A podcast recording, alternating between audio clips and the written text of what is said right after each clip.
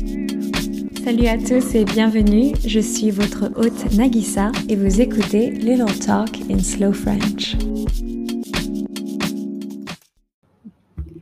Salut tout le monde, comment allez-vous? Alors, aujourd'hui on continue le marathon. Pour ceux qui ne savent pas, je vais réexpliquer vite fait. Quand je dis réexpliquer vite fait, c'est I'm going to re-explain quickly, vite fait. Donc je vais réexpliquer vite fait. Cette semaine, j'ai décidé de faire un épisode par jour pour vous remercier de votre soutien. Et j'ai décidé de faire des épisodes sur le thème de la Grèce. Parce que actuellement, je suis à Athènes, dans la capitale de la Grèce. Et alors, techniquement, je suis un peu en retard parce qu'il est 2h30 du matin. It's 2:30 a.m., so I'm a bit late, and I'm a bit tired. So I might, I might be a bit confused when I uh, speak today. Euh, je suis un tout petit peu fatiguée, mais ça va.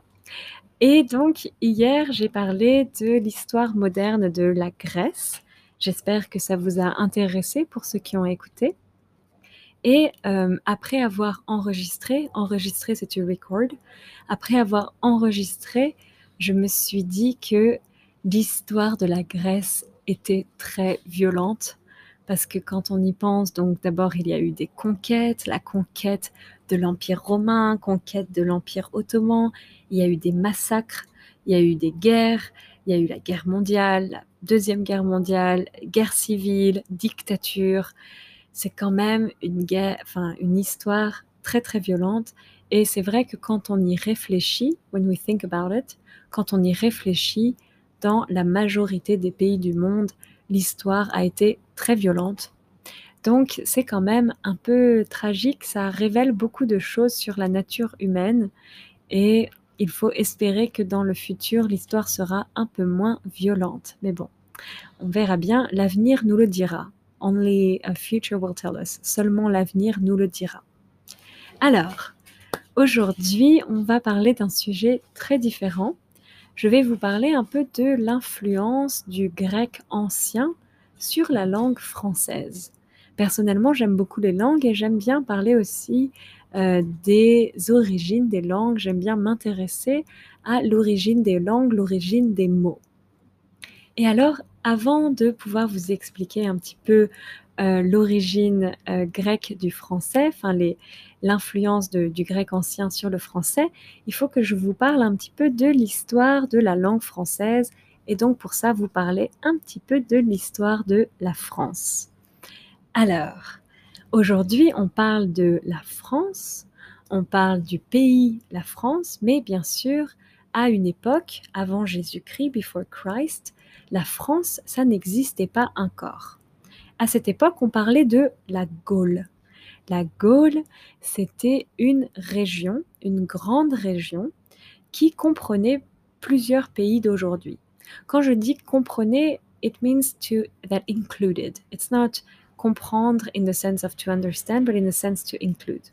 Donc la Gaule, c'était une région qui comprenait la France actuelle, le Luxembourg actuel, la Belgique, la majeure partie de la Suisse, Switzerland, le nord de l'Italie, des régions des Pays-Bas, les Pays-Bas c'est Netherlands, des régions, des régions des Pays-Bas et une partie de l'Allemagne.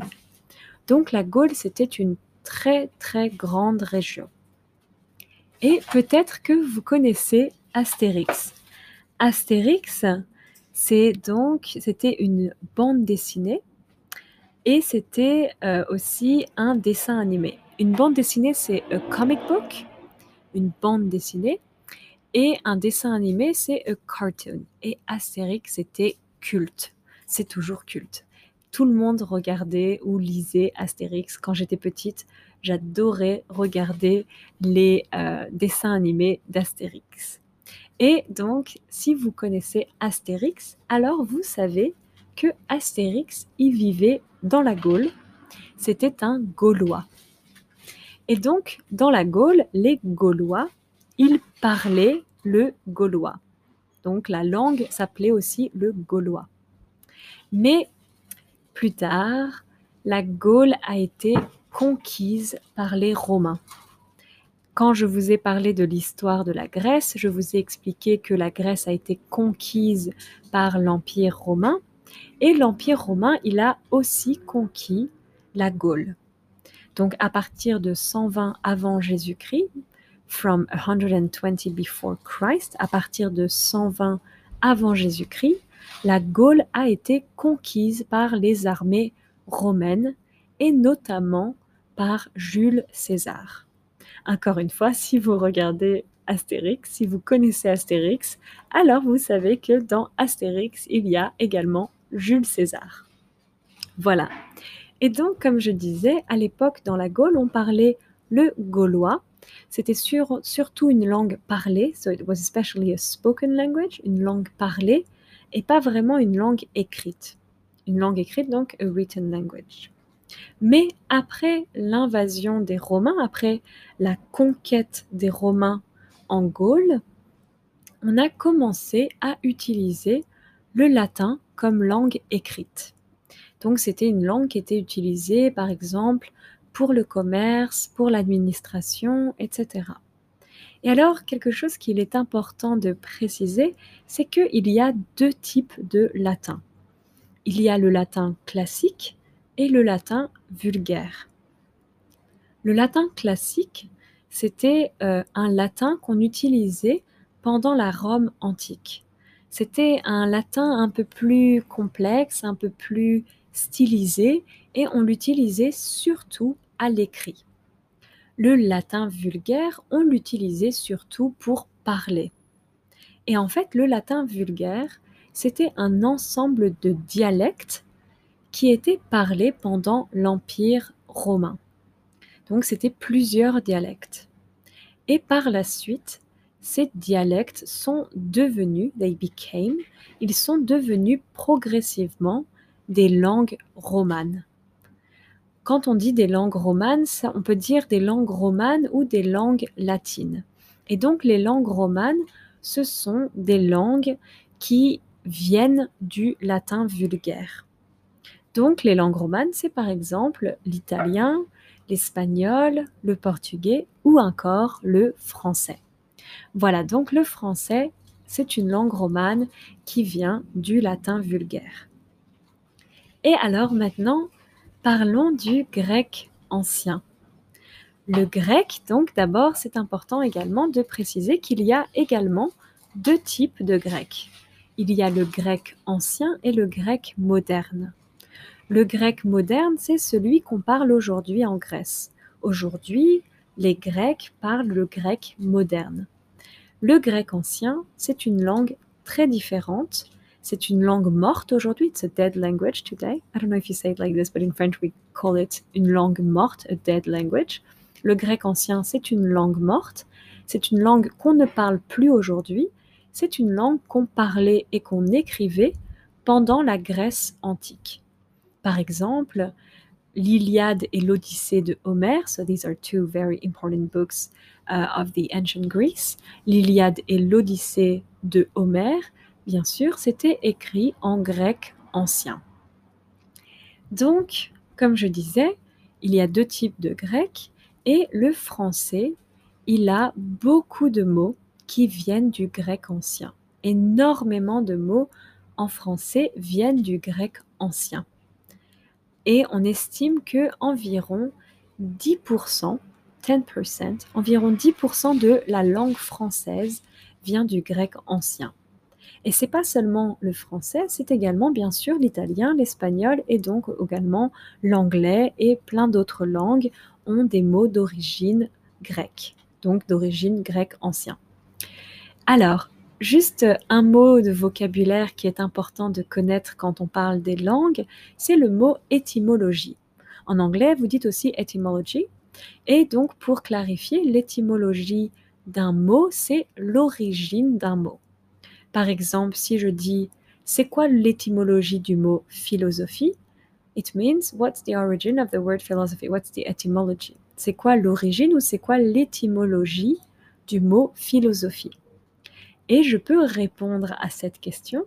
Le mot philosophie, ça vient du grec ancien.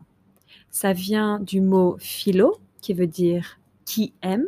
that loves, et ça vient du mot sophos, qui veut dire la sagesse, the wisdom. Donc le mot philosophie, c'est en fait celui qui aime la sagesse, the one who loves um, wisdom. Voilà, c'est l'origine du mot philosophie ou c'est l'étymologie du mot philosophie. Alors, continuons donc de parler du grec ancien, l'influence du grec ancien sur le français. L'influence du grec ancien sur le français, elle vient aussi du fait que, it comes also from the fact that, elle vient aussi du fait que le latin a emprunté beaucoup de mots du grec ancien. Il y a beaucoup de mots du latin qui viennent du grec ancien. So, ancient Greek had um, an influence on Latin, Latin, yeah, and of course, French comes from Latin. So indirectly, French comes also from ancient Greek. Donc, comme je disais, le euh, latin, donc le grec ancien a eu beaucoup d'influence sur le latin et le latin, bien sûr, a eu beaucoup d'influence sur le français. Le français, ça vient du latin. Donc, indirectement, le français aussi a été influencé par le grec ancien. Et également, il y a beaucoup de mots euh, du grec, beaucoup de mots euh, qui viennent du grec ancien, qui sont dans le domaine des sciences, dans la médecine, dans la technique, etc. Bien sûr, les étudiants de médecine, ils savent très bien que beaucoup de mots de médecine viennent du grec ancien. Et une des raisons pour ça, c'est que pendant le XVIe siècle, le XVIe siècle, c'est donc le 16th century, pendant le XVIe siècle, c'est donc l'époque de la Renaissance, I made an episode on that. J'ai fait un épisode là-dessus si jamais ça vous intéresse ou si vous voulez le réécouter. Pendant la Renaissance, il y avait un mouvement qui s'appelait le mouvement humaniste. Et c'est un mouvement pendant lequel les, la littérature, les arts, les sciences se sont beaucoup développés.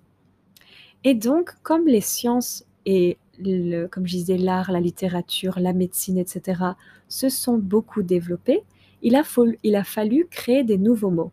We had to create new words. Il a fallu créer des nouveaux mots. Et donc, beaucoup de ces mots ont été inspirés des mots grecs. Pourquoi? Parce que, bien sûr, à l'époque de la Grèce antique, il y avait beaucoup de philosophes, beaucoup de scientifiques, comme par exemple Thalès, Pythagore, Socrate, Platon, ou encore Aristote dont j'ai parlé dans mon podcast. Je vous ai parlé récemment de Aristote. Donc, comme il y avait beaucoup de grands scientifiques pendant la Grèce antique, il y avait aussi beaucoup de vocabulaire scientifique, beaucoup de vocabulaire littéraire, artistique, etc. Et donc, pendant la période de la Renaissance, on a développé la langue française en utilisant le grec ancien. Donc, le grec, le ancien, pardon, I told you I'm a bit tired. Le grec ancien a joué un rôle très important. It played a very important role. Il a joué un rôle très important dans l'évolution du français et dans l'évolution de beaucoup d'autres langues. Et d'ailleurs, aujourd'hui encore, actuellement, on continue de créer des nouveaux mots en utilisant le grec ancien. Parce que bien sûr, la science, elle continue d'évoluer. La science, elle continue d'évoluer toujours, elle continuera toujours d'évoluer. Et donc, on continuellement, on crée des nouveaux mots ou on fait des néologismes. In English, you also have the word neologism, which means a new word. Donc en français, quand on dit faire un néologisme, c'est donc faire euh, utiliser un nouveau mot. Et donc, on continue de créer des néologismes parce que la science continue d'évoluer. Alors, je vais vous donner un peu des exemples concrets.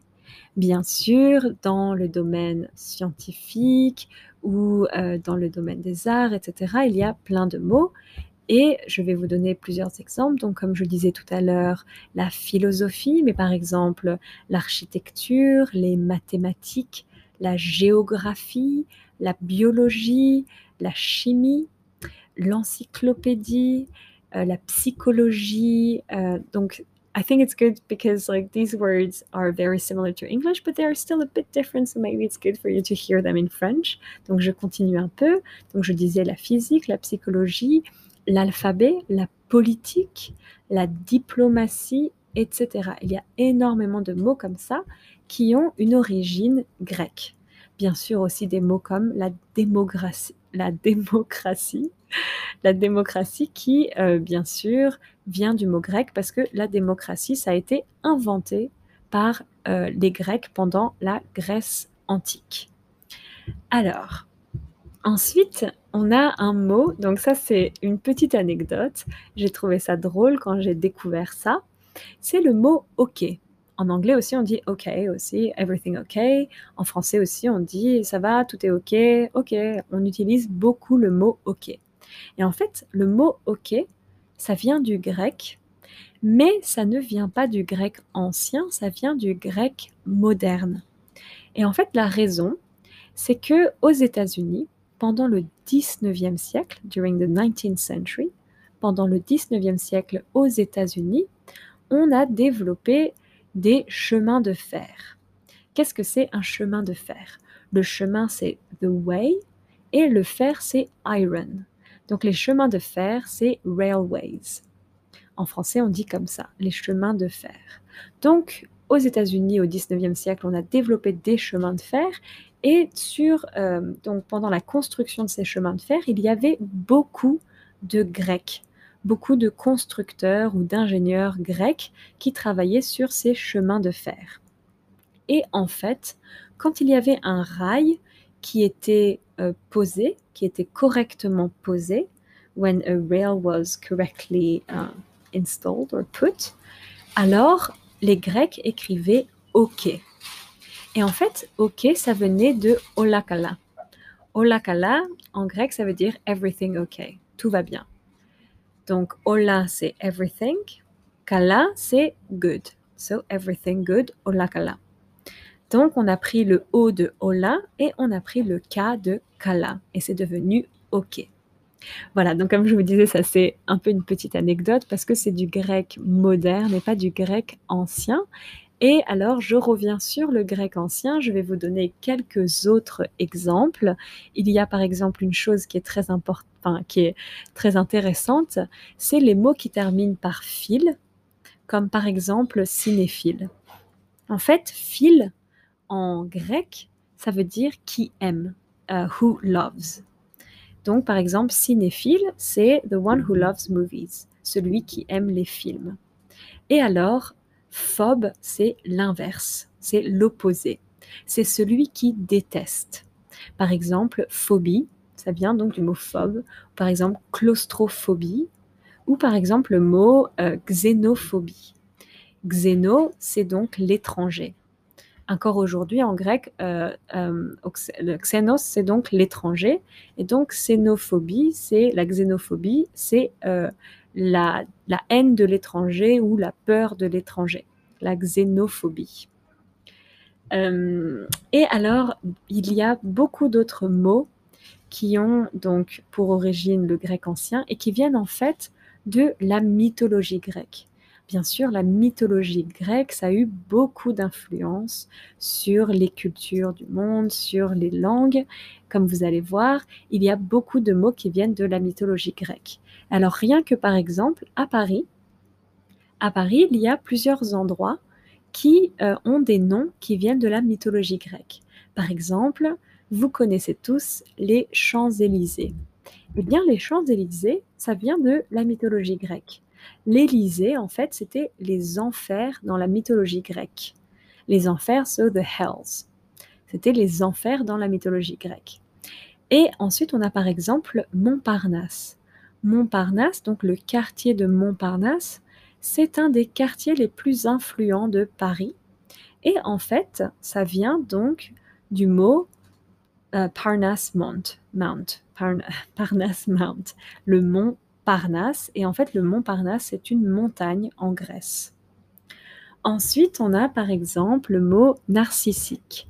Narcissique, donc quelqu'un qui, euh, qui s'aime trop, on va dire, ça vient en fait de Narcisse. qui vient de la mythologie grecque, Narcisse, il était tombé amoureux de sa propre image. Narcisse, he fell in love with his own image. Il était tombé amoureux de sa propre image. Ensuite, on a le mot océan. Océan, c'était un, ça vient de Okeanos, qui était un titan dans la mythologie grecque, ou encore Atlantique, par exemple l'océan Atlantique. Atlantique, ça vient du titan Atlas. Par exemple, on a aussi le mot hygiène, hygiene. Le mot hygiène, ça vient de la déesse de la santé. La santé, c'est health.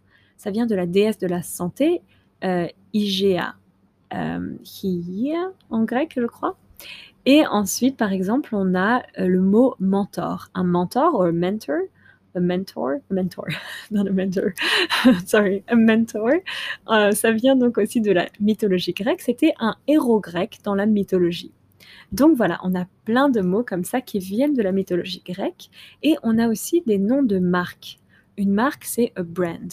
Par exemple, Adidas ou encore Nike. En français, on dit Nike. Et Nike, donc, ou Nike, ça vient de la déesse de la victoire. Ou encore, on a, donc ça c'est drôle, on a Pepsi. Vous connaissez Pepsi Cola? Uh, sorry, I don't want to make ad for this, but um, especially that I don't really like Pepsi. But um, Pepsi, ça vient du mot digestion en grec. So there's probably much better than Pepsi to digest correctly, but apparently it comes from that. Apparemment, ça vient du mot digestion en grec. Voilà, donc comme vous voyez, le grec ancien a eu beaucoup d'influence sur le français ou sur plein de langues dans le monde, sur l'anglais également. Euh, et aujourd'hui encore, ça a de l'influence, ça a beaucoup d'influence sur euh, les langues. Voilà, j'espère que ça vous a intéressé. Moi, je trouve que c'est un, sujet un peu rigolo. Rigolo, ça veut dire funny. C'est, on peut dire drôle ou rigolo. Je trouve que c'est un sujet un peu rigolo. De, enfin, rigolo. C'est pas juste rigolo, c'est intéressant aussi de découvrir donc l'origine un peu des mots et des langues. Voilà, j'espère que ça vous a intéressé. J'ai un peu bafouillé parce que j'étais fatiguée. Bafouiller, c'est quand on a du mal à parler. When we stammer, j'ai un peu bafouillé de temps en temps, je m'excuse pour ça. Et maintenant, je vais aller me coucher. Je vais aller faire dodo. Faire dodo, c'est to sleep. Je vais aller faire dodo. Donc, je vous dis bonne nuit ou bonne journée en fonction de quand vous écouterez cet épisode. Et je vous dis à la prochaine. Ciao